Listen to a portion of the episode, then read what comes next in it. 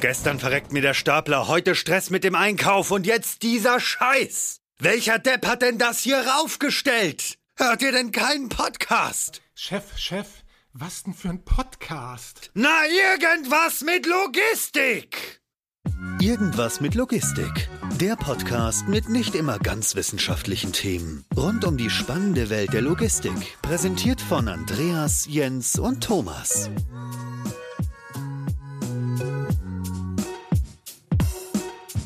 Moin, moin zur aktuellen Folge von Irgendwas mit Logistik. Moin, Thomas. Ja, moin, hallo. Und natürlich haben wir auch heute wieder einen Gast. Moin, Johannes. Guten Morgen. Ja, Johannes, du kommst vom, äh, sag ich mal, selbsterklärenden Unternehmen vom Namen her Vifarian. Da springt einem natürlich direkt ins Ohr, worum es da geht und wirst uns heute erzählen, worum es denn eigentlich wirklich geht. Hast du vielleicht Lust, dich einmal kurz vorzustellen und zu sagen, was Vifarian eigentlich macht? Ja, gerne. Ähm, also mein Name ist Johannes Meyer. Ich bin äh, einer von vier Gründern des Startups bei Ferian aus äh, Freiburg. Wir vier Gründer kamen ursprünglich aus dem Fraunhofer Institut raus, haben uns dort eben mit Leistungselektronik beschäftigt und dann festgestellt, dass wir jetzt ja großen Trend hin haben zur Elektromobilität in ganz vielen Bereichen, jetzt nicht nur beim Pkw, sondern eben auch in der Industrie mit äh, diversen Fahrzeugen, die heute batterieelektrisch unterwegs sind, also seien es Gabelstapler, oder HEVs, äh, die autonom fahren und Waren transportieren. Und einfach alles, was fährt und eine Batterie hat, muss irgendwann auch mal geladen werden. Das ist der Grundgedanke. Und ähm, dafür haben wir eine Technologie entwickelt, dass man diese Fahrzeuge kabellos und automatisiert mit Energie versorgen kann durch die Luft mittels magnetischer Induktion. Das hat gerade natürlich im Bereich der Robotik dann auch erhebliche Vorteile, weil ich brauche eben nicht mehr irgendwie einen Mensch, der ein Kabel einsteckt, und ich kann auch auf irgendwelche äh, mechanischen Lösungen verzichten, die sich immer irgendwie abnutzen und, und dann in der Praxis auch Probleme ich, machen. Ich wollte gerade sagen, du hast ja schon gesagt, alles, was irgendwie mit elektronischer Ladung beziehungsweise Ladung zu tun hat, ähm, was ist denn das jetzt mal ganz stumpf runtergebrochen in der, in der Logistikhalle? Was könnt ihr laden und woran interessiert ihr euch mit eurer Ladetechnologie? Also prinzipiell ähm, sind wir da sehr flexibel. Also alles, was fährt und eine Batterie hat, kann man erstmal so sagen. Ähm, da gibt's ja ganz konkret eben dann die Stapler und die, also was weiß ich, Schubmaststapler, Narrow Isle, also die, die ganzen manuellen mhm. Fahrzeuge. Ja.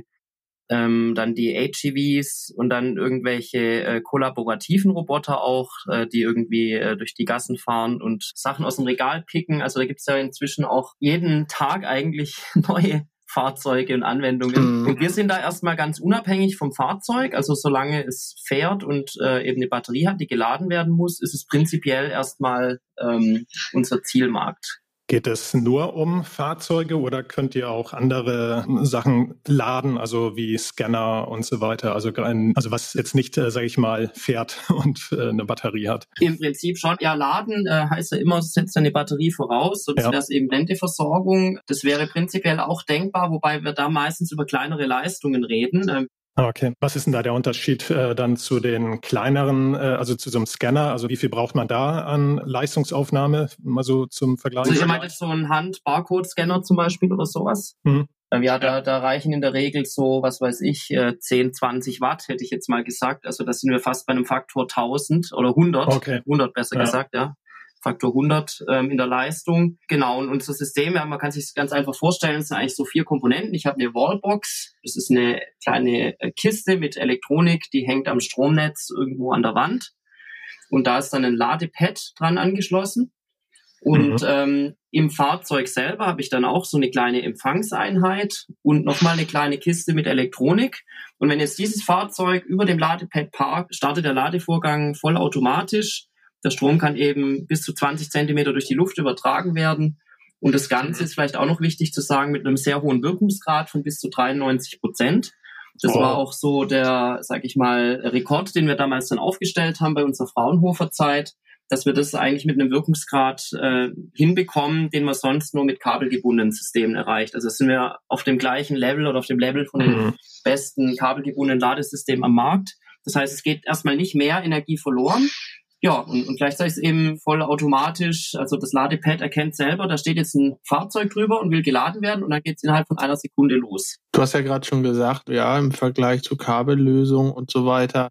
Im Endeffekt ist es ja genauso, es gibt eine bestehende Lösung und die heißt Kabel wo habt ihr jetzt eigentlich den Bedarf gesehen und wo seht ihr denn jetzt auch den Vorteil, warum ihr euch mit dieser crazy Geschichte eigentlich befasst habt, weil Strom mit einem Wirkungsgrad von 93 Prozent ohne irgendwie eine physische Verbindung zu äh, transferieren, da setzt bei mir dann auch irgendwie ein bisschen aus. Da wird mich dann auch, auch wahrscheinlich, wenn wir in die Elektrotechnik richtig reingehen, fachlich nicht mehr äh, der beste Gesprächspartner. Deswegen, warum ähm, habt ihr eigentlich gesehen, es macht Sinn, sich hier in diesem Bereich zu beschäftigen und in diesem Bereich zu denken, wo es ja eigentlich ganz stumpf Kabel gibt? Ja, also der ursprüngliche Gedanke ging tatsächlich hin Richtung der automatisierten Fahrzeuge, also sprich die mobile Robotik im weitesten Sinne, wozu ich jetzt mal die, die Flurförderzeuge auch dazu rechne. Also alles, was irgendwie autonom fährt und keinen Fahrer hat, da habe ich ja erstmal die Ausgangslage, es gibt jetzt erstmal keinen Mensch unmittelbar, der jetzt da ein Kabel einstecken kann. Natürlich gibt's jetzt sozusagen die bestehende Lösung mit irgendwelchen mechanischen Verbindungen, wo das Fahrzeug so automatisch andockt, sage ich jetzt mal. Das war dann der, ja, sage ich mal, der Notbehelf, wie man das bisher gemacht hat. Aber da kommt man eben relativ schnell auch an Grenzen. Also wenn es um hohe Ladeleistungen geht beispielsweise, wenn ich dann über, über Ladeströme von bis zu 400 Ampere rede, dann wird es mit mechanischen Lösungen schnell schwierig und auch gefährlich. Und gleichzeitig habe ich ja oft die Situation, dass nicht nur die Roboter jetzt alleine irgendwo äh, rumfahren, sondern ich habe doch auch immer noch äh, Menschen, die da auch arbeiten. Und dann sind natürlich offene Metallkontakte mit Spannung und hohen Strömen auch ein potenzielles Sicherheitsrisiko. Und warum ist es ungefährlicher mit eurer Technologie? Es ist doch der gleiche Strom. Ja, aber ähm, wir haben eben keinen offenen Metallkontakt. Also an keiner Stelle kann ich irgendwie einen, einen ein Metallteil berühren, wo, wo dieser Strom anliegt, sondern die Energie wird ja bei uns über ein Magnetfeld übertragen. Also es ist das Prinzip der magnetischen Induktion. Vielleicht erinnert sich der ein oder andere noch aus dem Physikunterricht, äh, wenn Strom durch ein Kabel fließt, entsteht darum ein Magnetfeld und das, das hat, dieses Prinzip ist schon ganz alt, das hat Nikola Tesla vor über 100 Jahren äh, entdeckt und das ist auch die Grundlage dafür, wie Elektromotoren funktionieren zum Beispiel. Mhm. Das wird also schon seit, ja, seit über 100 Jahren auch eingesetzt. Und mhm. interessanterweise haben die meisten von uns, würde ich mal prognostizieren, sogar zu Hause ein induktives Ladegerät. Und zwar im Bad ähm, für das Laden der elektrischen Zahnbürste. Ja, ja, stimmt. Die steckt man doch immer auf so einen kleinen Halter drauf. Und ähm, das ist genauso. Da habe ich ja jetzt auch kein Metallteil, wo ich irgendwie einen Stromschlag bekommen könnte, sondern es ist einfach nur ein vergossenes Plastikgehäuse. Ja. Und ähm, die Energie wird eben über das Magnetfeld übertragen. Und ähm, das ist eben das Prinzip. Also da wird äh, Strom, sag ich mal Wechselstrom, durch eine Spule geschickt. Das geht also immer an und aus, das, äh, das Magnetfeld. Mhm. Und wenn ich dann auf der anderen Seite eben eine, eine Empfangseinheit äh, platziere, zum Beispiel die Zahnbürste, dann entsteht durch dieses magnetische Wechselfeld in der Empfangseinheit auch wieder ein Stromfluss. Mhm. Und ja, den muss ich auch gleich richten und dann kann ich eine Batterie laden. Also das ist es eigentlich schon. Ja, was mich mal interessieren würde bei diesem Fall ist, warum muss es jetzt eine Firma wie euch geben, die sich damit befassen? Und warum sind es nicht die Hersteller der AGVs oder ja. Flurförderzeuge an sich, die selber auf diese wahnsinnige Idee gekommen sind, ihre Fahrzeuge so zu laden? Warum seid ihr es gewesen? Ja, also ich würde sagen, ähm, Einerseits ist es so, dass die Hersteller der Fahrzeuge, die haben ja mit unglaublich vielen Themen zu tun. Also, und die Kernkompetenz, würde ich sagen, der meisten Fahrzeughersteller ist eher dann, äh, wenn es um autonome Fahrzeuge geht, dann die Navigation, das Flottenmanagement, äh, die Aufträge abzuarbeiten. Und die sind eigentlich so eine Art Systemintegratoren. Die kaufen ja viele Komponenten zu, und ich glaube, die wenigsten Hersteller bauen ihre Ladegeräte auch heute selber, sondern die kaufen mhm. halt von. Zulieferern. Ja, warum muss es uns geben? Ich meine, häufig ist es so, dass eben neue Innovationen auch äh, durch neue Firmen entstehen und nicht unbedingt durch die etablierten Player. Die machen natürlich auch bisher ein gutes Geschäft mit ihrer Technologie. Und dann ist ja immer die Frage, wie hoch ist der Druck auch zu Innovation? Und dann muss man auch sagen, dass die Technologie schon auch äh, komplex ist. Also wir haben, wir haben bestimmt drei, vier Jahre Forschungsarbeit ja schon am Fraunhofer gehabt zu diesem hm. Thema. Und das wirklich gut hinzukriegen mit dem hohen Wirkungsgrad ist alles andere als einfach. Ja. Ähm, da haben wir eben, ja, sage ich mal, eine, eine, sehr langjährige Erfahrung, wirklich ähm, ganz vorne von der von der Forschungsfront. Und die haben wir dann ähm, ja transferiert und, und damit jetzt unsere Produkte gebaut und die sind momentan ähm, sind wir da technologisch führend, haben auch die meisten Systeme am Markt verkauft. Mhm. Äh, wir sind nicht die einzigen, also es gibt durchaus Wettbewerber, die äh, auch an dieser Technologie arbeiten. Das äh, finde ich auch ein gutes Zeichen. sonst, sonst würden wir da sicher aufs falsche Pferd setzen. Aber das ist ein super heißes Thema und wir sind auch fest davon überzeugt, dass sich das durchsetzen wird in den nächsten Jahren. Und zwar nicht nur jetzt im Bereich der, der Logistik und Industrie, sondern dann auch äh, letztlich beim Elektroauto. Mhm. Wer ist, wer ist so ein klassischer Kunde dann von euch, wirklich der Endanwender, sagt, sprich, also der, der mit so einem selbstfahrenden Fahrzeug zu tun hat in seiner Abwicklung, beziehungsweise ein Flugförderfahrzeug fährt? Oder der stark, sag ich mal, äh, konsolidierte Markt der Flugförderfahrzeuganbieter? Redet ihr mit denen oder redet ihr mit tatsächlich dann den Endanwendern? Also reden tun wir mit vielen. Ähm, unsere direkten Kunden sind am Ende in der Regel die Fahrzeughersteller. Und zwar mhm. ist äh, sowohl die HGV-Hersteller als auch die Hersteller von den manuellen Flurförderzeugen, den Gabelstaplern etc ähm, weil es ist nämlich auch für, für manuelle Fahrzeuge ein großes Thema, wie wir dann rausgefunden haben mit der Zeit. Mhm. Ja, auf ähm, jeden und das Fall, heißt, ja. Endanwender, äh, Logistikzentren, ähm, Industrieanlagen, Produktion, ähm, also Umschlagcenter, also eigentlich alles, was man sich vorstellen kann, überall da eben, wo, wo Waren und Güter ja. transportiert werden müssen. Ist es Aber ich, ich, ich meine, ich kann jetzt nichts, also wenn ich einen Stapler im Einsatz habe und das jetzt höre, kann ich nicht sagen, oh, finde ich cool ich habe keine Lust mehr auf meine Elektrolytumwälzung oder ähnliches, sondern ich möchte jetzt gerne ähm, induktiv meine Flurförderfahrzeuge laden. Ähm, ja, weil ich die auch bunten Blumenstrauß habe, habe ich drei Schubmaster von Still und vier Schmalgangstapler von äh, Magaziner beispielsweise. So, und dann könnte ich jetzt aber schwerlich dich anrufen und sagen, richtig geile Idee. Hat mir damals im Physikunterricht schon super gut gefallen, der Ansatz. Hast du nicht Lust, meine Flotte von sieben Staplern ähm, umzurüsten. Da kann man uns tatsächlich trotzdem anrufen und wir schauen uns das dann im Einzelfall an. Also wir haben nämlich seit, äh, seit kurzem auch ein tolles Produkt am Markt. Das nennen wir ETA Tray. Das ist so ein äh, klassischer Stahldruck mit einer Batterie für Gabelstapler. Und da haben wir jetzt sozusagen die Bleibatterie durch eine Lithiumbatterie ersetzt und dann das Wireless Charging gleich rein integriert in den Trog, weil die Lithiumbatterie ist kompakter. Mhm. Das heißt, man kann durchaus dann bestehende Fahrzeuge auch nachrüsten. Okay. Und ähm, man kann uns da gerne anrufen, weil ähm, wenn wir das nicht selber machen, dann haben wir auf jeden Fall auch Partnerunternehmen, mit denen wir zusammenarbeiten, die sowas vor Ort beim Kunden dann umsetzen. Interessant. Ich hätte nicht gedacht, dass das ein Thema für ist, was man tatsächlich auch nachrüsten kann. Wie lange dauert denn so eine Umrüstung? Also ist das an einem, sage ich mal, an einem Wochenende getan? Also dass, wenn ich jetzt eine Flotte habe von, weiß ich, 10, 20 Staplern, sie an einem Wochenende umgerüstet, diese Flotte? Oder wie schnell geht das? Also es ist natürlich immer schwer, eine allgemeine Antwort drauf zu geben. Man muss sich den ja. Einzelfall anschauen. Aber ich sag mal, der Idealfall ist natürlich wirklich, dass ich einfach nur den Trog austausche. Dann ist es in einer Stunde erledigt und dann muss ich natürlich noch die Wallbox installieren und und, und das stationäre Ladepad, aber das ist relativ schnell machbar, weil die Komponenten, die sind ja schon vorgefertigt alle und dann müssen die nur vor Ort installiert werden. Also wir haben selber auch schon hier in einem Logistikzentrum in der Nähe auch einfach mal zwei, drei Systeme installiert. Das war in einem halben Tag erledigt. Meine Frage dazu, ähm, ich finde den Anwendungsfall mhm. ja relativ spannend und der ist ja auch klar definiert, also generell Ladungsdauern, ähm, Stillstandszeiten, das sind ja alles Themen, die die Produktivität am Ende des Tages und auch die Wirtschaftlichkeit von dem Standort eigentlich exakt prägt. Ähm, trotzdem die Frage, wie habt ihr es eigentlich geschafft, sag ich mal, eine absolute Premiere hinzulegen, nämlich das beste Produkt auf einer Messe zu sein, auf einer Fachmesse, die gar nicht stattgefunden hat? Mit welcher Begründung hat die Logimat eigentlich gesagt, beziehungsweise für euch auch kommuniziert, ja, richtig geil, ihr seid tatsächlich das beste Produkt, was wir in einem ganzen Jahr gesehen haben. Genau, es war natürlich sehr, sehr schade, dass diese Messe nicht stattgefunden hat. Ja, aber wie gesagt, ihr werdet für immer dort den alleinigen Rekord halten, hoffentlich.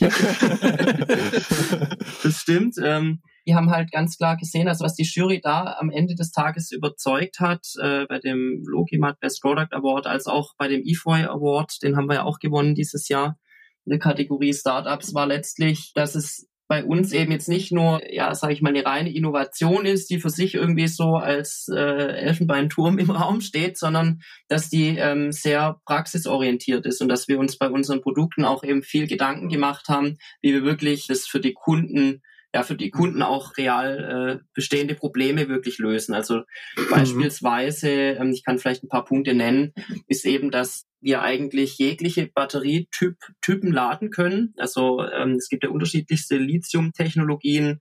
Wir könnten sogar die klassischen Bleibatterien damit laden. Das wäre jetzt okay. technologisch gar kein Problem. Also es ist ganz einfach. Ist die Frage, macht es wirtschaftlich immer Sinn äh, bei Bleibatterien, weil die kann man nicht so schnell laden wie Lithiumbatterien.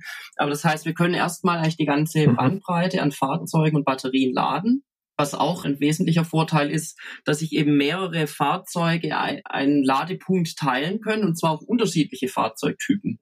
Momentan ist es mhm. nämlich so, dass dann meistens jeder Fahrzeugtyp auch seine eigene Ladegeräte dann mitbringt.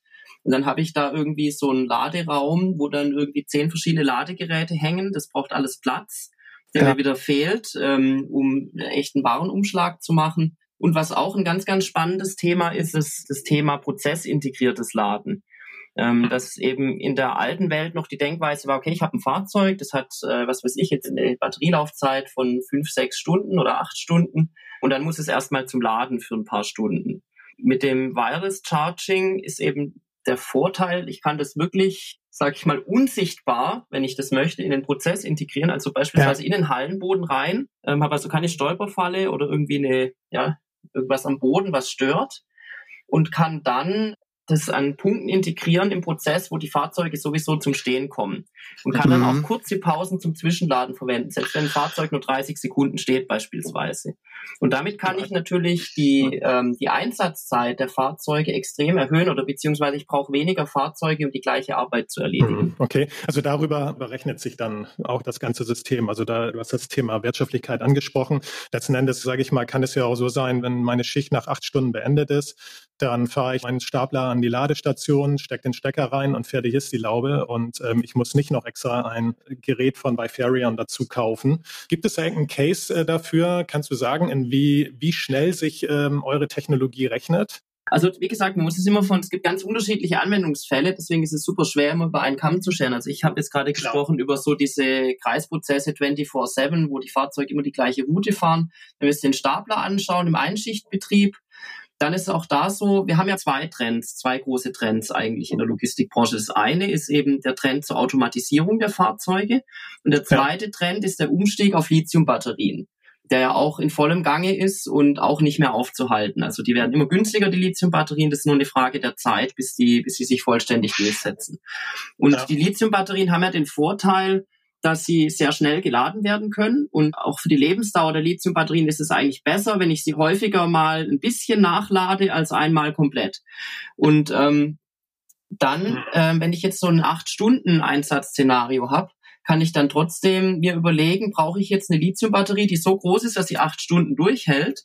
Oder kann ich nicht auch kürzere Pausen, beispielsweise Staplerfahrer geht mal auf die Toilette, hat mal eine Frühstückspause, geht mal eine Zigarette rauchen und hat dann im Laufe des Vormittags vielleicht trotzdem in Summe irgendwie mal eine halbe Stunde Standzeit, eben verteilt auf viele kleine Pausen. Und da kann ich jetzt mit einem, mit einem kabelgebundenen Ladegerät oder eine, einer Bleibatterie kann ich niemanden überzeugen, jetzt steck jedes Mal für eine zwei Minuten Pause diese schwere Kabel ein. Aber wenn ich ihm sagen kann, hier ist ein Parkplatz, ähm, park da drauf und dann startet unser Ladegerät sofort, und dann kann ich letztlich die Lithiumbatterie kleiner machen. Das heißt, ich spare Geld bei der Lithiumbatterie. Ich kann den Stapler vielleicht kompakter machen.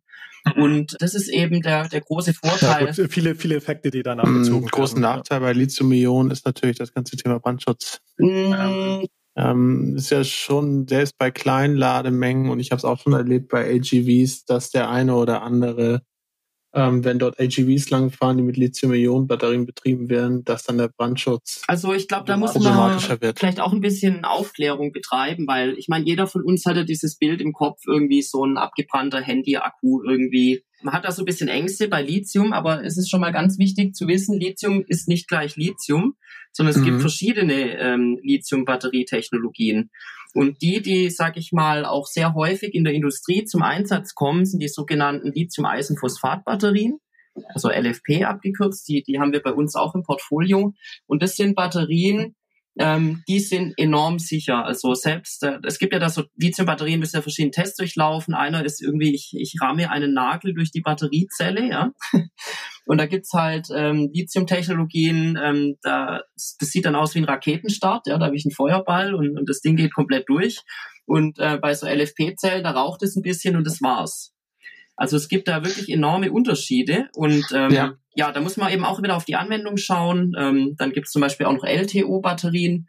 Die mhm. sind auch sehr interessant. Die kann ich nämlich in sechs Minuten zu 80 Prozent vollladen. Also die sind unglaublich ähm, leistungsfähig, was die Ladung, die Entladung betrifft. Das ist eigentlich fast wie so eine Mischung aus Superkondensator und Batterie. Und die sind auch super spannend eben für solche Anwendungen, wo ich zum Beispiel einen Roboter habe, der immer irgendwie 100, 200 Meter fährt. Ähm, da kann ich da so eine Batterie reinmachen, eine relativ kleine, und dann lade ich das wieder voll und der fährt wieder weiter. Es ist ja auch nicht immer, sag ich mal, was rational begründbar ist wenn es um Brandschutz geht. Das ist auch ein lokales Thema, sage ich mal, und kein Fachthema. Genau, muss man sich auch mit auseinandersetzen. Aber ich denke, das Einzige, was man da wirklich tun kann, ist halt wirklich faktenbasiert äh, zu mhm. argumentieren und aufzuzeigen. Und das hat ja auch einen Grund eben, dass es immer mal wieder Beispiele gab, wo irgendeine Fabrikhalle abgebrannt ist aufgrund von Lithium. Ja wir verstehen uns ja eben auch als Partner für unsere Kunden. Ähm, die, wir beraten unsere Kunden da auch ganzheitlich, was das Energiesystem betrifft. Das, das ist auch wichtig, ja, damit man an solchen Aspekten, ähm, sag ich mal, das aufgrund von Ängsten oder Vermeidungsstrategien, sag ich mal, gar nicht erst anfassen würde, das Thema. Ähm, was mich mal interessiert, ähm, du hast ja schon einen relativ großen Rundumblick geliefert. Du hast aufgezeigt, ähm, wie das funktioniert, auch was es für Vorteile hat, auch wie es nachrüstbar ist und dass es kleinteilig funktioniert. Was ich mir so ein bisschen die Frage stelle, ist, ja, eigentlich habt ihr ein abgeschlossenes Produkt.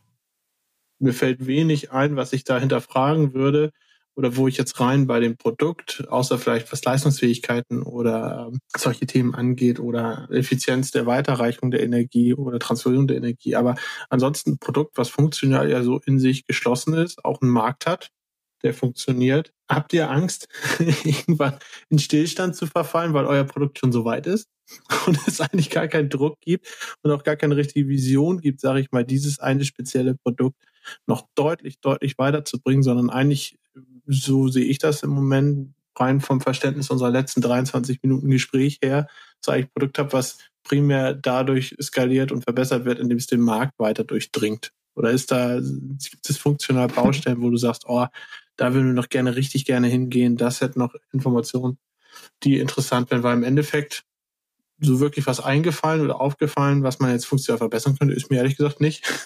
ja, also ich habe da ein paar Ideen. Aber nee, also ähm, ich muss auch sagen, also wir sind sehr zufrieden mit dem ersten Produkt. Das ist qualitativ hochwertig, super zuverlässig und es kommt sehr, sehr gut an bei den Kunden und eben auch große Hersteller setzen es ein, wie zum Beispiel die Firma KUKA auch, äh, die auch ihren mobilen Roboter auf den Markt bringen und auf das Wireless Charging hier von ja, äh, dem Hause bei Furion setzen. Aber trotzdem können wir da noch was verbessern, weil ähm, es ist eine neue Technologie und da kann man natürlich noch vieles noch besser machen, noch kompakter werden, noch kostengünstiger werden. Also wir haben jetzt zum Beispiel unser erstes Produkt ist ja jetzt seit etwa zwei Jahren auf dem Markt, so zweieinhalb Jahre und da kommt jetzt ähm, Richtung Ende des Jahres die zweite Generation davon raus. Ähm, die ist dann einfach auf der Fahrzeugseite zum Beispiel nochmal ungefähr ähm, nur halb so groß wie bisher, ist leichter zu installieren für den Kunden, hat noch mehr Funktionalität und, und ist dabei auch noch etwas günstiger geworden. Also das heißt, da haben wir nochmal einen, einen richtig großen Sprung geschafft im Detail dann durch gute Innovation und ähm, da sind wir noch lange nicht am Ende der Fahnenstange. Also das ist also halt geht es im Prinzip auch darum, also kleiner und äh, leistungsfähiger zu werden. Und ähm, wenn du das äh, Thema Vision ansprichst, und du hattest ja auch vorhin das äh, Thema schon mal ganz leicht angerissen, bist du auf die äh, E-Autos gekommen. Das ist mir vorhin schon direkt so in den Kopf gesprungen. Die Idee, wäre das nicht auch eine Vision, also dass man künftig auch ähm, sämtliche E-Autos so ausstattet und jeder Halt an einer Ampel oder was auch im, wo auch immer, führt im Prinzip zu einem Ladevorgang. Und ich kann mir diesen ganzen Schnickschnack mit irgendwelchen Ladestationen ja, und so ganz weiter. Genau, also das, das ist auch äh, unsere Vision tatsächlich. Wir haben unsere große Vision heißt eigentlich Enabling the Electrified Economy. Was ja. meinen wir damit? Ähm, wir kommen ursprünglich eben vom Fraunhofer Institut für Solare Energiesysteme, haben uns da viel mit dem Thema erneuerbare Energien, Energiewende beschäftigt. Da ist unsere Erkenntnis gewesen, irgendwie die erneuerbaren Energien, die sind jetzt super kostengünstig geworden und ähm, jetzt müssen die nur global ausgerollt werden. Das passiert auch schon. Es könnte noch schneller gehen, aber ähm, technologisch sind wir eigentlich da, wo wir sein müssen. Die nächste mhm. große äh, Revolution, die wir brauchen, ist jetzt eben unsere gesamte Wirtschaft und Wertschöpfungsketten auch zu elektrifizieren, weil erneuerbarer Strom ist eben elektrisch und äh, wenn wir weiterhin mit Öl und Gas arbeiten, dann nützt uns das nichts, äh, dass wir erneuerbaren Strom erzeugen. Und das ist sozusagen ja, die nächste große globale Herausforderung. Und genau in diesem Umfeld positionieren wir uns, um da einen wichtigen Beitrag zu leisten. Wir wollen jetzt nicht die ganze Welt retten, aber wir haben uns quasi dieses Thema auf die Fahnen geschrieben. Ich habe eben innerhalb unseres Wirtschaftssystems ganz viele Anwendungen, die irgendwie mobil sind. Also sei es jetzt ein Auto, was Menschen transportiert, ein LKW, der Güter transportiert oder ein Gabelstapler, der eine Palette transportiert.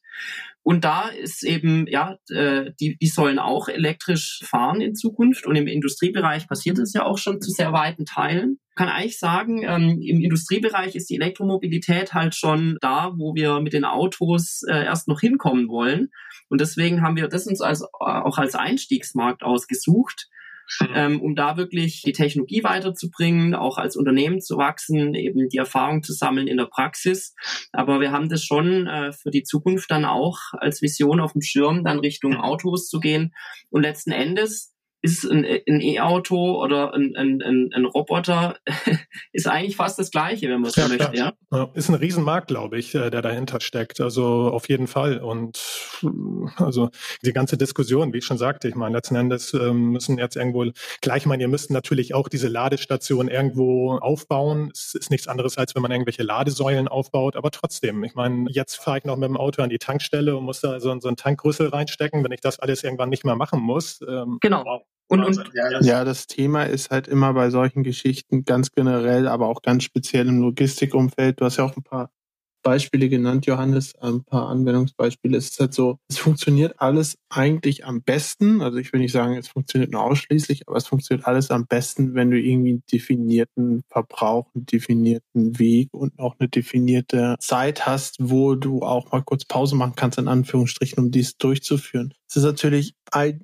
Teil des Cases, beispielsweise die Verkleinerung der Batterie, stellt auf der anderen Seite sonst wiederum gerade in Logistikzentren, wo du halt oft ähm, unstetige Anforderungen hast an der Dynamik und an den Bewegungen, die dort hinterstehen, eine Problematik da. Nichtsdestotrotz ist es so wiederum anders gedacht. Die Flexibilität erhöhst du natürlich massiv, wenn du diese starren, bisher vorhandenen Ladezeiten mehr oder weniger ausblendest, weil die reduzieren, wie gesagt, deine Produktivität oder du musst halt mehrere Geräte, Austauschbatterien, whatever bauen, kaufen, mit reinrechnen um Prozess halt störungsfrei laufen zu lassen. Aber es ist sicherlich nicht so trivial, ähm, wie es vielleicht im ersten Moment scheint, wirklich zu dimensionieren.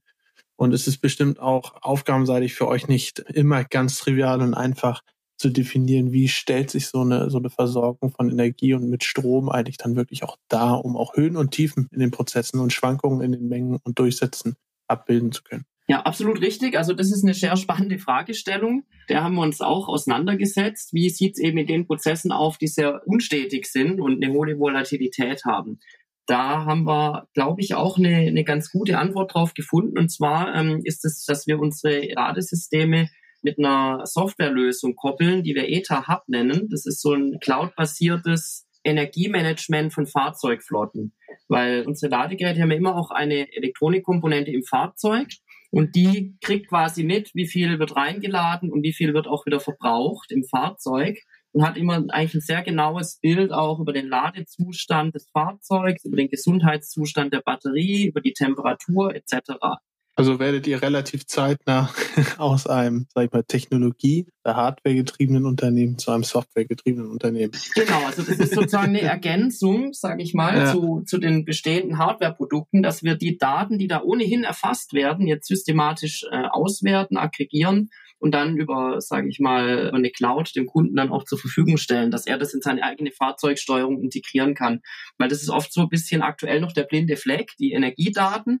Also ich sag mal, mhm. dieses Auftragsmanagement und die Routenplanung, das haben die Robotikhersteller ja sehr gut im Griff. Ja. Ähm, aber eben die Energiekomponente, die ist oft so ein bisschen auf tönernen Füßen und da wollen wir eigentlich ähm, jetzt eine Lösung anbieten, dass das gut planbar wird. Und dann ist es gerade für solche volatilen Prozesse eben auch eine, eine große Chance, weil eben diese starren Ladezeiten wegfallen, wie ihr äh, ja auch richtig gesagt habt. Und dann kann ich eigentlich eher eine flexible Planung vornehmen und einfach schauen, okay, hier habe ich jetzt äh, eine kurze Pause und jetzt kann ich entscheiden, welches Fahrzeug schicke ich jetzt zum Nachladen, weil das äh, jetzt schon bald dann im roten Bereich unterwegs ist. Mhm. und kann da ein bisschen Energie reinschieben und die anderen Fahrzeuge übernehmen so lange den Job und dann, und dann bin ich wieder einsetzbar. Ja, ziemlich cool, weil das ist ja im Endeffekt auch so ein Teil des Prozesses, wo man sagen muss, ja, wie an vielen Orten, man beschäftigt sich mit einem gesamtheitlichen Projekt, sag ich mal, beschäftigt sich sehr intensiv, sehr genau mit den wertschöpfenden, in Anführungsstrichen wertschöpfenden Tätigkeiten, die tatsächlich ähm, Bewegung mit Sinn, nenne ich das mal, und auch Tätigkeiten mit Sinn. Und am Ende, ach ja, wir müssen uns ja noch überlegen, wir haben ja noch Ladezeiten und so weiter. Ja, gut, packen wir halt fünf Prozent mehr Roboter mit rein, dann äh, kann man sich sozusagen, aber dass diese fünf Prozent dann natürlich auch hart fünf Prozent mehr, mehr Invest und mehr laufende Kosten sind. Das macht auch wieder deutlich, dass man eigentlich diese Prozesse nicht so voneinander trennen darf und, sondern dass man halt alles miteinander betrachten muss und jeder Prozess äh, voneinander abhängig ist. Ja, genau. Man hat oft so eine irrationale Priorität auf Teilprozesse, die sich aber, wenn man es gesamtheitlich wirklich neutral betrachten will, gar keinen Sinn macht. So. Aber wie gesagt, ja, auf jeden Fall, ähm, danke dir, Johannes. Hat super viel Spaß gemacht und super interessanter Einblick, wie gesagt, in einen Prozess, der vielleicht sonst am Ende manchmal nicht ganz vorne steht in der Betrachtungspriorität. Äh, der aber anscheinend sehr schlau mit Technologie gelöst werden kann, die es schon vor über 100 Jahren gab. Zumindest die Idee dahinter, um unser Gespräch zusammenzufassen. Sehr, sehr spannend, auf jeden Fall. Viel dazu gelernt. Darum, danke dir. Ja, danke schön euch. Hat Spaß gemacht. Ciao, ciao. Tschüss.